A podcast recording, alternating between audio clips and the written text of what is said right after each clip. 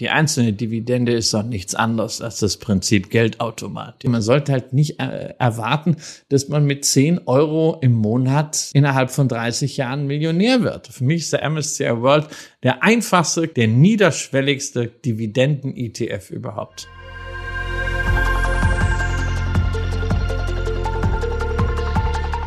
Hallo und herzlich willkommen. Ich bin Susanne von Just ETF und heute geht es um das Thema Dividenden. Und mit wem könnte ich darüber besser sprechen als mit Christian Röhl? Er ist Investor und hat sich mit 16 seine erste Aktie gekauft. Das ist nicht ganz so gut gelaufen, aber inzwischen hat er daraus gelernt und er ist finanziell unabhängig. Und ihr kennt ihn bestimmt schon, denn er teilt sein Wissen sehr gerne, zum Beispiel auf seinem Blog oder auf seinem YouTube-Channel Echtgeld TV, auf Instagram oder Twitter. Und obwohl er nicht so gerne lange Texte schreibt, hat er auch Bücher veröffentlicht, zum Beispiel Cool bleiben und Dividenden kassieren. Hallo Christian, schön, dass du da bist. Ja, hallo, äh, Susanne. Schön, dass ich hier sein darf. Äh, ich mag eure Plattform und äh, mag auch euren Podcast. Und ja, es ist äh, toll, ein bisschen was dazu beitragen zu dürfen. Du sagst immer wieder, du bist äh, so ein Fan von Wisdom Tree. Warum? Nein, ich bin überhaupt kein Fan von Wisdom Tree. Also ich bin Fan von Alemannia Aachen. Ich bin Fan von ja, vom FC Bayern München. Ja, ich mag den ersten FC Köln sehr gerne.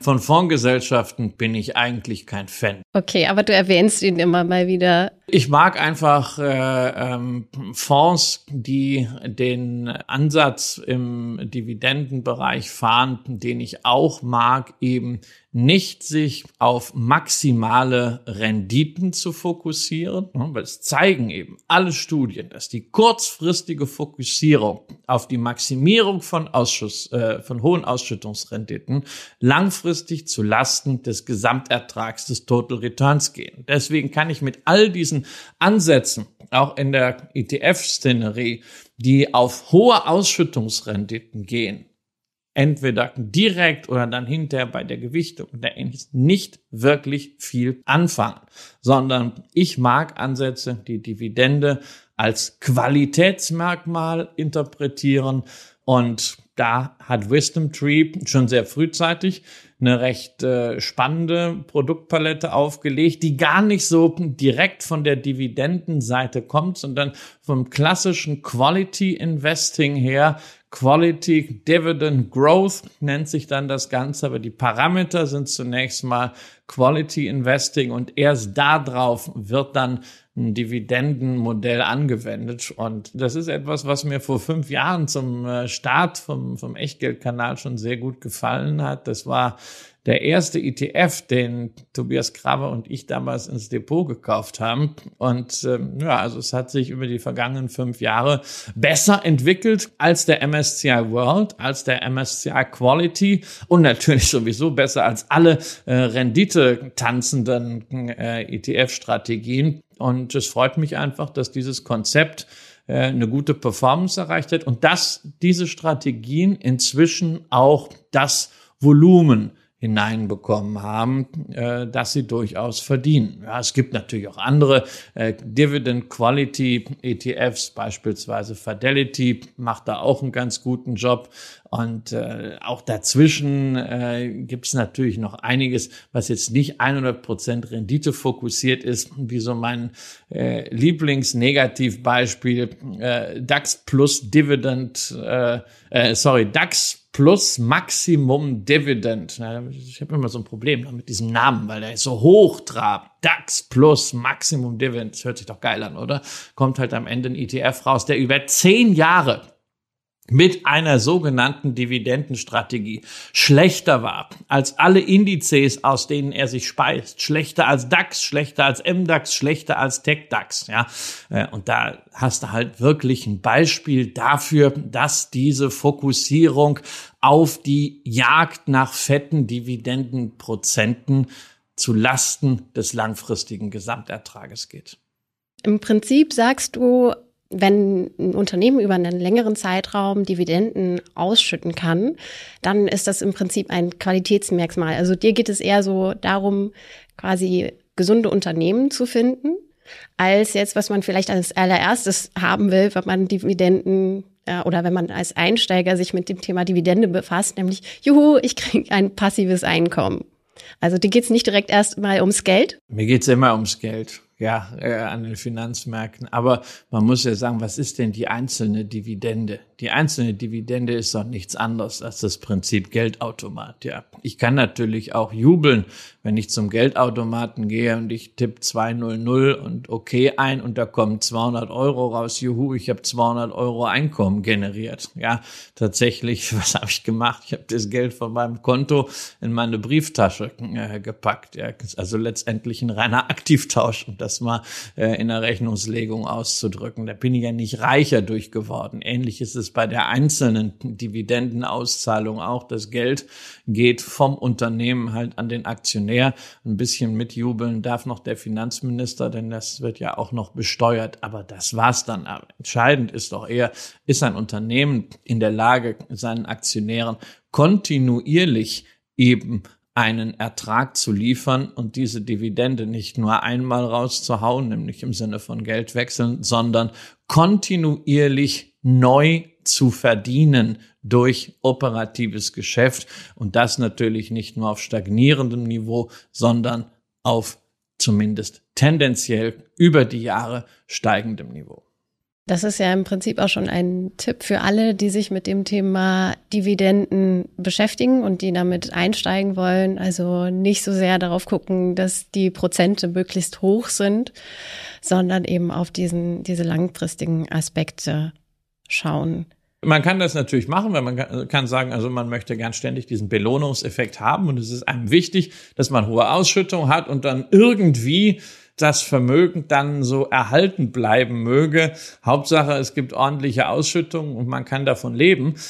Das ist halt dann quasi so eine Übergewichtung des Belohnungseffekts. Äh, und man muss halt leider sagen, dass das eben mit der Stabilität des Vermögens dann nach Ausschüttungen eben nicht so gut aussieht. Auch da gibt's halt ein Beispiel aus der ETF-Szenerie den Global X Super Dividend ETF, der in Deutschland noch gar nicht so eine lange Historie hat. Ich glaube, das ist nur bislang ein Jahr, der aber in den USA seit äh, zehn Jahren inzwischen am Markt ist und äh, in dieser recht guten Börsenzeit rein vom Kurswert her etwa 60 äh, Prozent äh, erodiert hat. Ja, und äh, das konnte dann eben auch durch Dividendenzahlungen nicht mehr aufgefangen werden. Woran erkenne ich das denn, ob ein ETF eher eben dieser Quality-Strategie folgt, wenn ich eben der auch folgen möchte und nicht so sehr auf ja, die Ausschüttungsquote an sich gehen möchte? Ja, ich muss wirklich dann bei den ETFs in die jeweilige Indexbeschreibung rein und muss gucken, wie kommen die Aktien, die da drin sind, denn überhaupt rein in den Index und damit in das äh, ETF-Portfolio.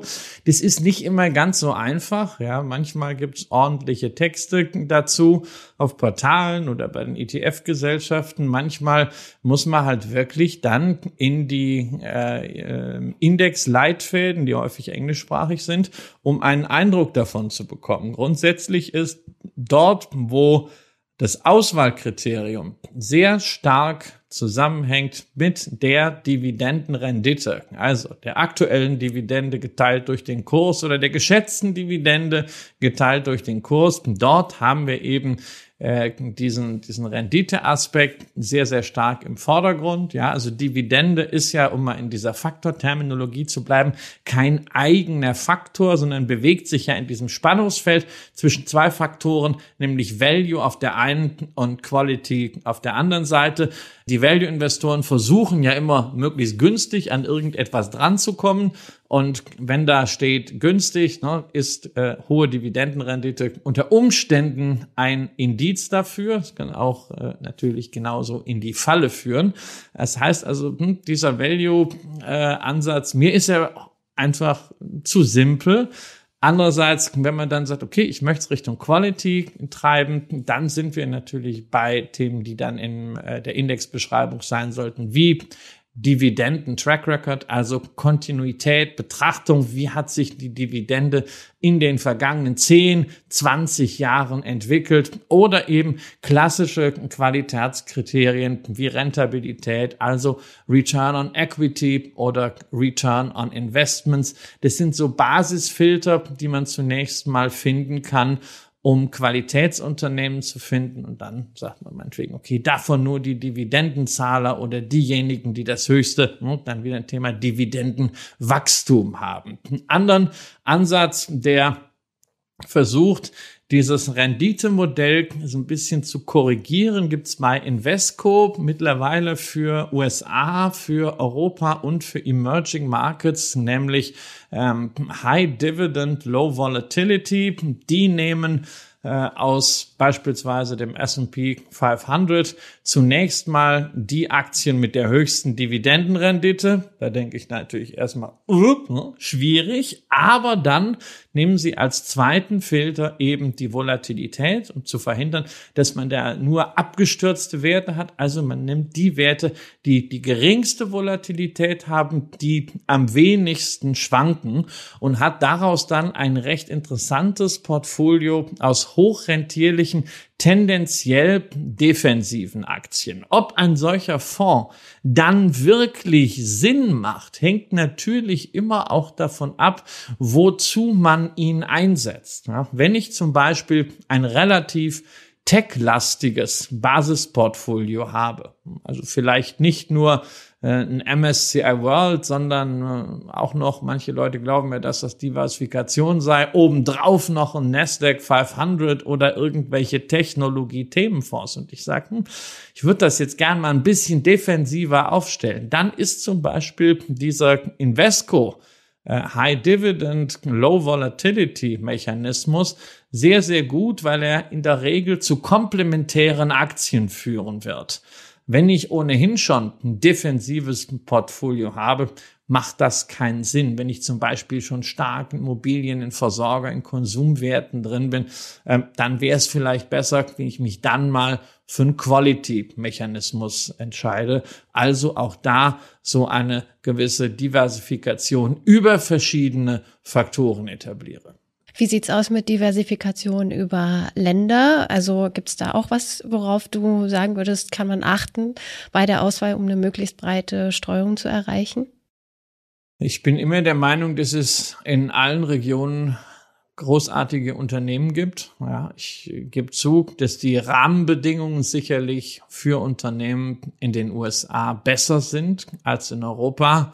Das ist jetzt gar kein ideologisches Thema, sondern das hängt allein schon damit zusammen, dass man dort eben einen Heimatmarkt hat, der relativ homogen ist mit 320 Millionen Konsumenten. Ne? Also wenn du da stark bist, hast du schon mal eine Basis und von dieser Basis aus, äh, dazu noch in der Weltsprache Englisch, kannst du halt sehr schön äh, ins Ausland äh, gehen. Ja, und äh, nicht umsonst sind halt sehr viele Unternehmen die wir eigentlich als Weltkonzerne wahrnehmen, in Amerika beheimatet, aber global aktiv, weshalb man noch immer bei dieser US-Lastigkeit des MSCI World sagen muss, ja, nimm mal die Unternehmen raus, die halt da, hm, die sind halt amerikanisch wegen ihrer Historie, aber es sind eben Weltunternehmen, dann relativiert sich das ein bisschen. Aber bei allen strukturellen Problemen, die wir in Europa haben, sehen wir ja nun doch, auch hier gibt's großartige Unternehmen, vielleicht nicht so unbedingt äh, im Bereich der Großunternehmen, nehmen wir mal ein paar da, wie eine LVMH, wie eine äh, ASML, wie eine Novo Nordisk weg. Ähm, aber gerade im Bereich der kleineren und mittleren Unternehmen, Mid- und Small Caps, eine ganze Menge Nischen-Weltmarktführer, die sich hier in Europa sehr, sehr erfolgreich auch gegen viele Widerstände äh, politischer Natur bewähren. Also insofern äh, ist es für mich immer äh, wichtig, breit aufgestellt zu sein. Europa und äh, Nordamerika sind für mich persönlich jetzt die Regionen, in denen ich selber einzelne Aktien kaufe, während äh, Asien und Emerging Markets für mich halt Themen sind, äh, an die ich mich nur mit Fonds eingeschlossen darin äh, ETFs herantraue, weil mir allein da schon der Bezug fehlt. Aber diese grundsätzliche äh, regionale oder geografische Diversifikation sollte schon jeder im Portfolio umsetzen. Insbesondere, ähm, weil ich zwar nicht an, das, an dieses große Schlagwort Deglobalisierung glaube,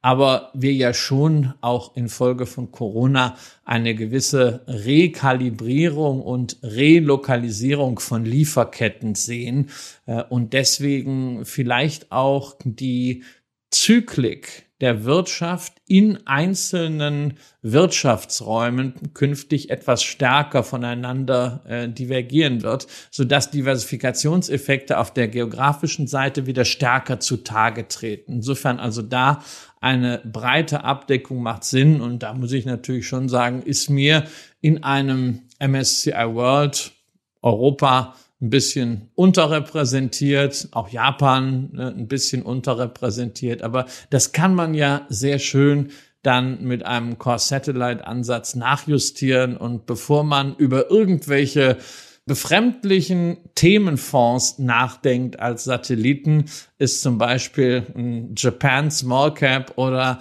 ein Europe Small Cap für mich immer eine naheliegendere Beimischung, ja, als wenn man jetzt zu, äh, was eben Wisdom Tree erwähnt, New Economy Real Estate, also äh, neuartige Immobilien nimmt oder äh, Bionic oder was da sonst gerade irgendwie an Produkten auf den Markt kommt, äh, die getrieben sind von Nachrichtenlage und Medienwahrnehmung. Wenn ich mir also Dividendentitel ins Portfolio holen möchte, soll ich das eher über ETFs oder über Einzelaktien machen? Das hängt ja grundsätzlich davon ab, was ich für ein Anlegertyp bin, ob ich lieber, sagen wir mal, mich in der Systemgastronomie ernähre, ja, gut, gesund und günstig, effizient, oder ob ich lieber jemand bin, der selber kocht, ja, und genau wissen möchte, welche Zutaten denn jetzt drin sind und das nicht nur wissen, sondern auch aktiv beeinflussen möchte und sagen, naja, also, hm, also im MSCI World ist mir vielleicht viel zu viel USA drin äh, und viel zu wenig äh, Konsum. Und das kann man mit Einzelaktien entsprechend machen. Man sollte auch um dieses Dividendenthema vielleicht nicht ganz immer so diesen, diesen ganz großen Tanz machen. Also wenn jemand als Einsteiger zu mir kommt und sagt, du, ich möchte auch gerne in Dividendenwerte investieren, dann sage ich zunächst einmal, du, da habe ich einen ganz tollen Tipp für dich. Kauf dir mal ein ETF. MSCI World, FTSE All World, irgendwie sowas, ja? Hat nämlich ganz, ganz viele Dividendenzahler auf einmal da drin, ja, paar tausend Unternehmen. Und wenn du das Gefühl haben willst, es kommt halt regelmäßig was rein. Und äh, dieser Belohnungseffekt, der ist ja nicht zu unterschätzen. Und das sind ja auch beim MSCI World, glaube ich, so inzwischen 2,3, 2,4 Prozent Dividendenrendite. Ja, dann nimmt man eben einen ausschüttenden Fonds und zack, dann war es das. Und dann hat man auch schon Dividenden. Ja, also für mich ist der MSCI World der einfachste, der niederschwelligste Dividenden-ETF überhaupt. So eine sehr typische Einsteigerfrage ist ja auch immer, gibt es einen bestimmten Betrag, den ich investieren sollte, damit es sich überhaupt lohnt? Es lohnt sich doch ab dem ersten Euro. Ja, ich glaube, man kann auch Sparpläne so bei, bei Scalable ab 10 Euro oder eigentlich sogar ab einem Euro. Ja, jetzt muss man ab 1 Euro, muss man jetzt mal sagen, ja, okay.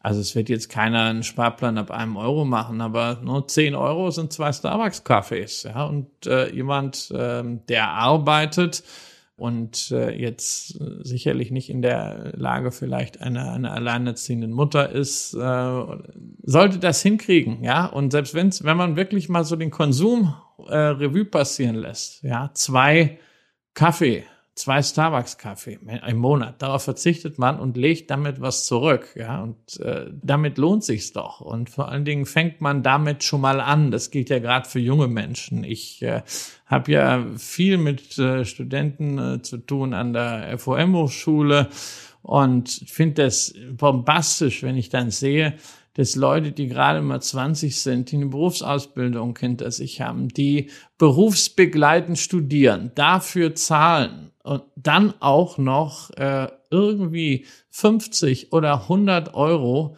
übrig haben und davon was ansparen. Ja, irgendwie MSCI World Sparplan oder MSCI World plus irgendwie 10 Euro noch in Themenfonds bei Ding, was sie halt besonders packt oder ein Luxusfonds oder irgendwas. Da muss ich sagen, das finde ich so genial. Und da geht es auch gar nicht darum, ob es jetzt 25, 50 oder 100 sind, sondern es geht einfach darum, dass angefangen wurde, weil ist doch klar, man investiert ja auch am Anfang sehr, sehr viel in sich selbst. Und wenn alles gut geht, sollte es doch so sein, dass sich diese Investition dann auch irgendwie auszahlt in Form von beruflichem Aufstieg, in Form von höheren Einkommen. Und wenn man dann schon mal dran gewöhnt ist, dass man was zurücklegt, dass man was spart, dass man das Gesparte investiert, dann fällt das natürlich hinterher umso leichter, entsprechende Einkommenszuwächse nicht äh, zu verleben, sondern gleich strukturiert zu nutzen, indem man sagt, okay, mit einem Teil von diesem Einkommen erhöhe ich meinen Lebensstandard, da leiste ich mir was, weil man lebt eben nur einmal und das Leben kann leider sehr, sehr schnell und viel zu früh, bevor man überhaupt an Altersvorsorge äh, denken äh, mag, vorbei sein. Davon lebe ich, aber von einem anderen Teil, das spare ich und das lege ich zurück. Das ist einfach dann schon drin, ja. Und insofern, das mit diesen Summen ist egal. Man sollte halt nicht äh, erwarten, dass man mit 10 Euro im Monat äh, innerhalb von 30 Jahren Millionär wird. Das passiert nun mal nicht, ja. Und äh, bei all diesen ganzen Rechnern, die es so gibt. Also ne, man spart 100 Euro und äh, hat x Prozent Rendite und das macht man 40 Jahre und dann hat man am Ende so und so viel. Da will ich immer auf zwei Themen hinweisen, was die Rendite angeht. Man rechnet dann ja gern so mit diesen acht Prozent, weil acht Prozent war der Durchschnitt. Das erste ist die Steuer muss man da leider berücksichtigen, denn du kannst dein ganzes Leben lang sparen und wenn du hinterher an deine Altersvorsorge gehst, was du da angespart hast und du entsparst hast, darfst du alle Kursgewinne abseits dieses kümmerlichen 1000 Euro Freibetrags, äh, für den sich allen Ernstes Politiker hier feiern lassen, äh, versteuern. Das ist äh, wirklich äh, eine Bestrafung nach äh, äh, herrschender Rechtslage. Also das muss man berücksichtigen bei der Rendite. Und zum anderen bei der Summe, die da am Ende rauskommt, was es in 40 Jahren ist, bitte bedenken, es gibt sowas wie Inflation und Inflation äh, muss nicht immer so hoch sein wie momentan. Aber selbst dieses inflationäre Grundrauschen so von zwei Prozent sorgt zum Beispiel dafür, dass innerhalb von 20 Jahren Geld nur noch äh, zwei Drittel der Kaufkraft hat. Nur bei der Steuer, da müssen wir sagen, wenn wir da rechnen, äh, da können wir nicht oft genug an die Politik appellieren. Es geht nicht darum, äh, irgendwelche Kursgewinne nach Spekulationsfristen für Millionäre steuerfrei zu stellen. Also ich würde mich da sehr darüber freuen, aber ich kann das doch nicht ernsthaft fordern, sondern es muss einfach so sein, dass äh, die Mittelschicht in der Lage ist, jemand, der normal fleißig arbeitet äh, und der was davon zurücklegt, dass der in der Lage ist, ein substanzielles Alters äh, Ruhevermögen aufzubauen und dass man ihm da nicht den Zinseszinseffekt unterm Hintern wegbesteuert wird, das einfach unanständig ist. Ja, vor allen Dingen, wenn ja auch quasi die Erwartung ist oder gesagt wird, ja, die Rente alleine reicht sowieso nicht, sorgt privat vor und dann mache ich das und dann wird mir davon dann auch noch die Steuer abgezogen. Ähm, ist schon schwierig. Nein, es ist einfach unanständig. Das kann man, das kann man als, äh, das kann man als Politik nicht machen.